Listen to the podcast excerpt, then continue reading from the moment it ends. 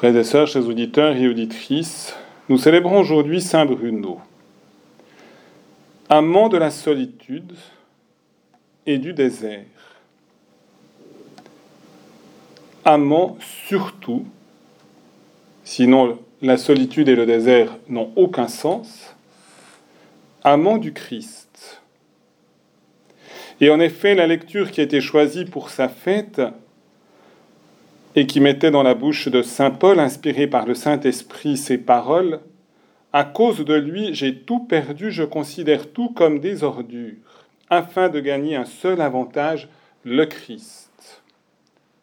Et Saint Paul souligne qu'il a fait l'expérience d'être saisi par le Christ, et c'est la raison pour laquelle il cherche à avancer le plus rapidement possible pour se plonger dans le mystère de Jésus tout en reconnaissant que tant qu'il est en pèlerinage sur la terre, eh bien, il ne le saisit pas entièrement. C'était aussi bien l'appel de Jésus à le suivre, lui la lumière de toutes les nations, celui qui est capable d'éclairer notre cœur et ainsi de le réconforter. Et en effet, Jésus nous appelait à le suivre dans un élan, dans un élan radical, sans aucune concession, uniquement pour l'obtenir et pour se laisser prendre par lui. Saint Bruno a dû faire cette expérience. Et en effet, après un séjour à Cologne, il arrive à Reims à 25 ans, il devient l'écolâtre de cette école cathédrale qui était, on pourrait dire, une des universités, si ce n'est l'université la plus réputée de la chrétienté. Et donc il en devient le responsable à 25 ans. Ce qui va garder pendant de nombreuses années, pratiquement jusqu'à 50 ans. À l'intérieur de son enseignement, et on l'a déjà dit tout à l'heure, il a eu le futur pape comme élève. C'est du reste la raison pour laquelle le pape va lui demander de rejoindre Rome pour l'avoir comme conseiller auprès de lui et qui va l'arracher à la solitude de la chartreuse. Eh bien, Saint Bruno va devoir encore lutter parce qu'il se trouve que l'Église cherchait justement à extirper, le pape en particulier, à extirper la simonie.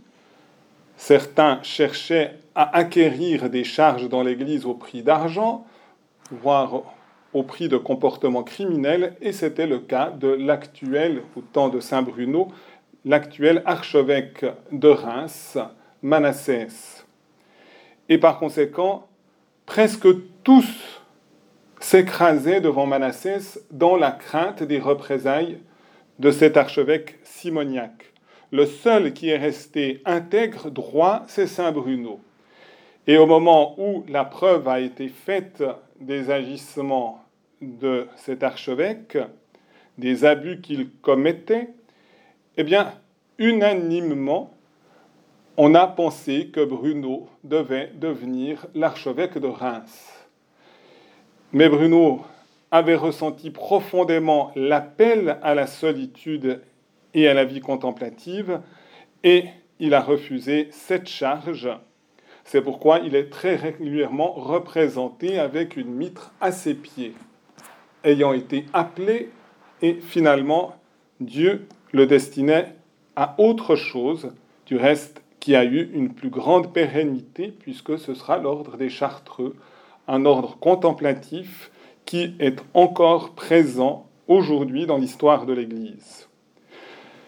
Pour que Saint Bruno renonce à toutes ses charges, même à ses honneurs d'une certaine manière, eh bien, il avait véritablement eu l'expérience d'une rencontre personnelle avec Jésus et il avait compris qu'il valait la peine de tout abandonner. Du reste, eh bien, il le signifie à un de ses amis qui avait aussi, comme lui, fait vœu d'entrer dans la vie contemplative, mais qui n'avait pas mis à exécution son projet, et par conséquent Saint Bruno lui rappelle avec délicatesse et en même temps fermeté qu'il a promis à Dieu de sacrifier sa vie. Il était effectivement dans une position aussi importante comme prévôt de la cathédrale de Reims. Et Saint Bruno lui écrit une lettre, une magnifique lettre qui montre la puissance de l'attrait contemplatif sur le cœur de Saint Bruno. Je vous en lis juste un extrait. Tout ce que la solitude et le silence du désert apportent à leurs amoureux d'utilité et de plaisir divin, seuls le savent ceux qui l'ont goûté. Ici, les hommes ardents peuvent, autant qu'ils veulent, rentrer en eux-mêmes et y demeurer, faire pousser vigoureusement les vertus et se nourrir avec délice de fruits du paradis. Ici, on recherche activement cet œil dont le clair regard blesse l'époux d'amour, l'amour pur et transparent qui voit Dieu. Ici, nous presse un un loisir fort occupé et nous nous immobilisons dans une tranquille activité.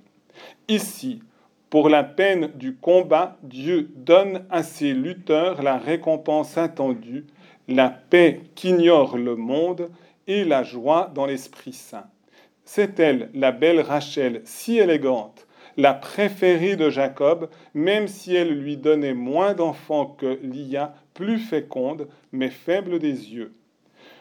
Moins nombreux sont en effet les fils de la contemplation que ceux de l'action. Pourtant, Joseph et Benjamin sont préférés par leur père à leurs autres frères. C'est la meilleure part choisie par Marie et qui ne lui sera pas ôtée. Eh bien, frères et sœurs, chers auditeurs et auditrices, si nous-mêmes nous sommes encore confrontés à l'agitation du monde, demandons simplement à Saint Bruno cette liberté intérieure de ne pas se laisser dominer par le monde, mais de pouvoir dominer le monde parce que notre cœur appartiendra entièrement à celui qui en est seul capable d'être le maître et de le combler, le Christ Jésus, c'est lui notre avantage. Amen.